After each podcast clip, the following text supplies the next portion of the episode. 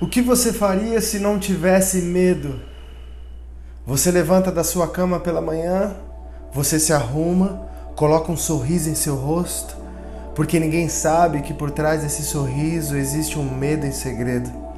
Existe um sonho que não aconteceu porque o medo estava parado em seu caminho.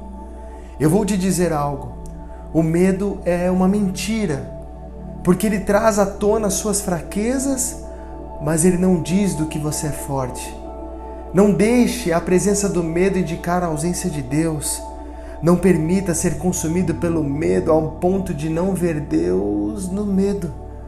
Porque Deus disse que nos daria um espírito de poder e de amor, e que esse amor lança fora todo medo. Tudo que você precisa está do outro lado do medo.